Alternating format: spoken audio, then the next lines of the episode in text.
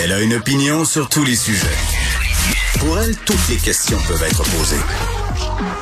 Geneviève Peterson. Cube Radio.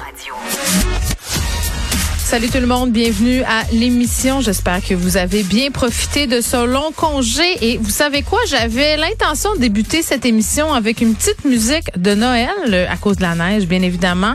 Mais savez quoi? Je vous aime trop pour vous faire ça. Je me suis dit, mais quelle mauvaise blague, Geneviève. On peut pas commencer la semaine comme ça, en cabotinant, en faisant jouer le petit reine au nez rouge, parce que je suis absolument persuadée que quand vous avez ouvert vos stores vénitiens à matin, vous avez été comme moi, puis vous vous êtes dit, ben là, non. Ben là, non, ça se peut juste pas. Même mon enfant de 7 ans, il est allé, oh non, Achille. Ah, mais ça, c'est Last Christmas, I Give You My Heart. C'est ma meilleure chanson de Noël. Mais ça, c'est correct. C'est bon tout le temps de l'année. Mais, mais c'est ça. Moi, j'avais serré là, mes habits de neige pour une fois que j'étais une mère responsable. Tu sais, les mères qui font la rotation, là, moi, j'ai toujours rêvé d'être de même. Tu sais, là, au mois de mars, là, hein, tu sers tes habits de neige, t'es laves, t'es mets d'un petit papier, tes entrepôts jusqu'à l'année prochaine. Moi, je les avais juste garochés en bas de l'escalier du sous-sol. Fait qu'un matin, c'est juste sorti.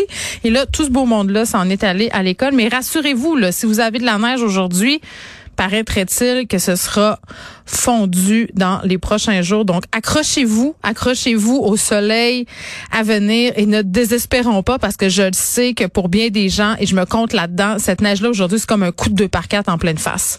Euh, à partir sur les cabanes à sucre, on se posait la question la fin de semaine euh, dernière, est-ce qu'on y va, est-ce qu'on y va pas?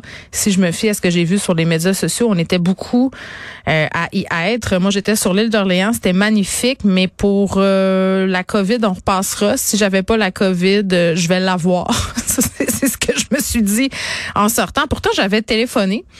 j'avais demandé à la dame en question, puis je vais lui faire la grâce de pas nommer son commerce, comment ça allait se passer, les mesures sanitaires, parce que je me disais, on va être avec des personnes assez âgées.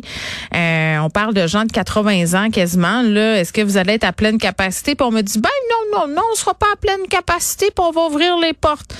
Et pas d'ail. Je ne sais pas c'est quoi ne pas être à la capacité maximum si c'est pas ça un peu plus puis nous mettaient des gens à sa tête, une seule porte d'ouverte, mais en tout cas, c'était bien bien le fun. J'ai mangé de la tire d'érable et peut-être que j'aurai la Covid prise 2, on le saura euh, dans les prochains jours. Les sujets aujourd'hui euh, Sunwings qui s'est passé à l'aéroport de Montréal suite à des retards euh, de vol, scène de panique Bon, là, euh, je vais vous avouer qu'à scène de panique, j'ai un peu débarqué. Là, je comprends qu'il y a des gens qui sont restés poignés dans un autobus deux trois heures avec des enfants, c'est pas le fun.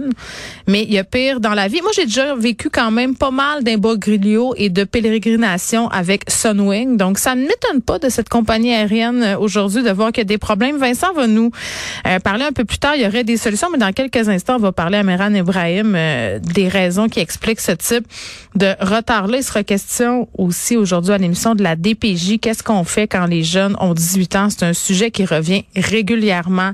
Ça faisait partie des préoccupations de la commission Laurent. Tu sais, à un moment donné, tu un jeune, il est dans une famille, il est dans un centre d'accueil, puis le jour de ses 18 ans, bing, bang, boom, est-ce qu'il dort avec ses deux petits sacs à vidange? On s'entend qu'il faut pas que ça soit ça.